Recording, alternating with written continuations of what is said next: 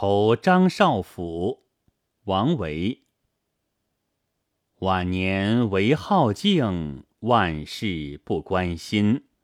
自顾无长策，空知返旧林。松风吹解带，山月照弹琴。君问穷通理，渔歌入浦深。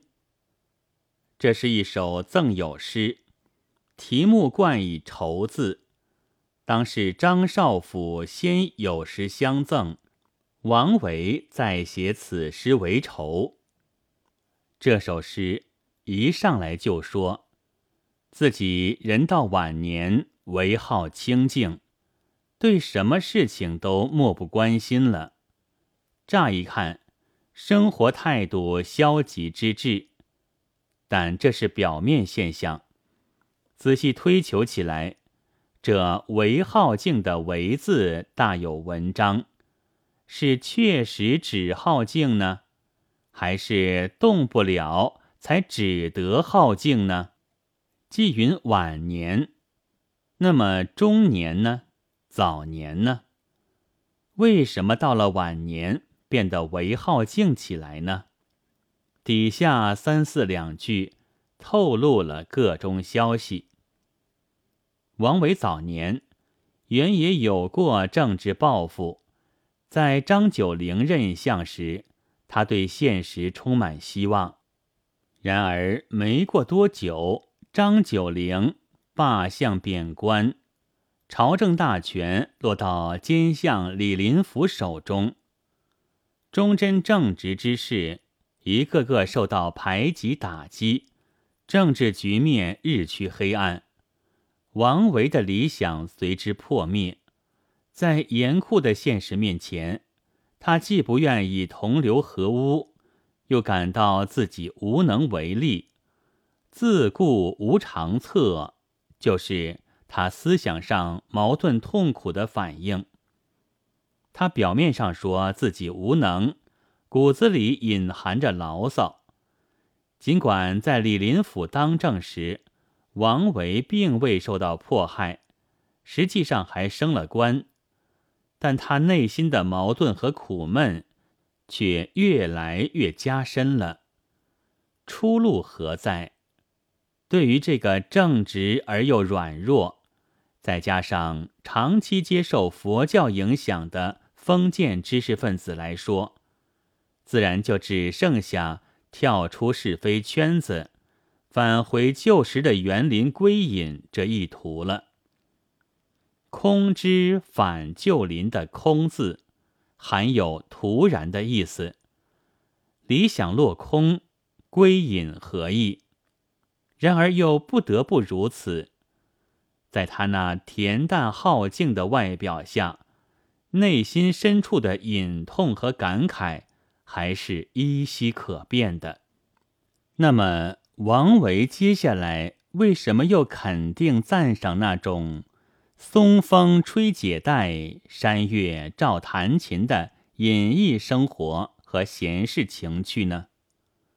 联系上面的分析，我们可以体会到，这实际上是他在苦闷之中追求精神解脱的一种表现，既含有消极因素。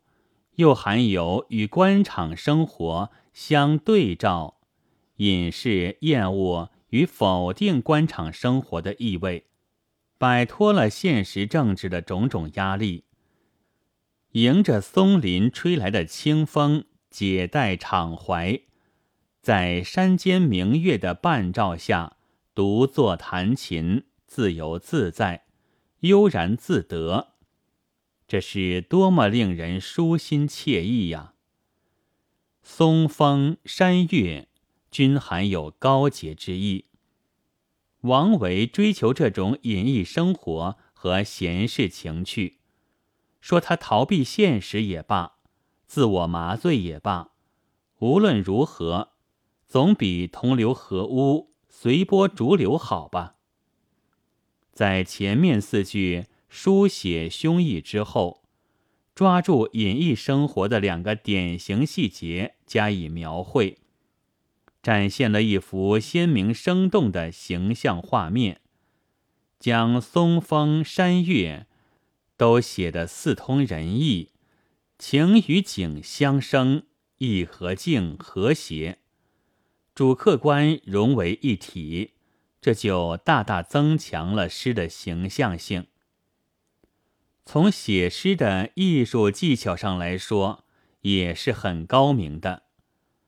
最后。君问穷通理，渔歌入浦深。回到题目上来，用一问一答的形式照应了“愁”字，同时有妙在以不答作答。您要问有关穷通的道理吗？我可要唱着渔歌向河浦的深处逝去了。末句五字。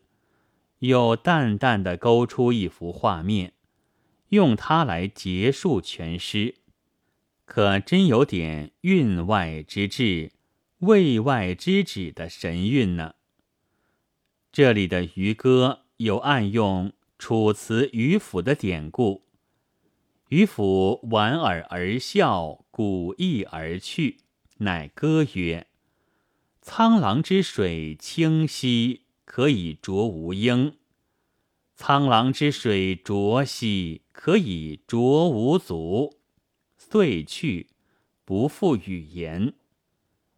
王逸《楚辞章句》注曰：“水清与世昭明，沐浴生朝廷也；水浊欲示昏暗，以隐遁也。”也就是天下有道则现，无道则隐的意思。